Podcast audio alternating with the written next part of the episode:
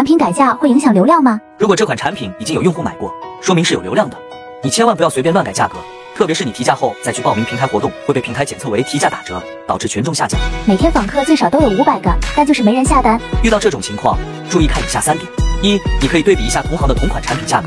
看是不是价格定太高了；二，看产品评价，如果差评多，你就要引起注意了；三，引来的流量不精准，可以优化产品标题或参加平台活动，能引来一大批精准流量。我还有很多不懂的问题，给我点个赞，直接评论区留下你的问题，我会详细的为你解答。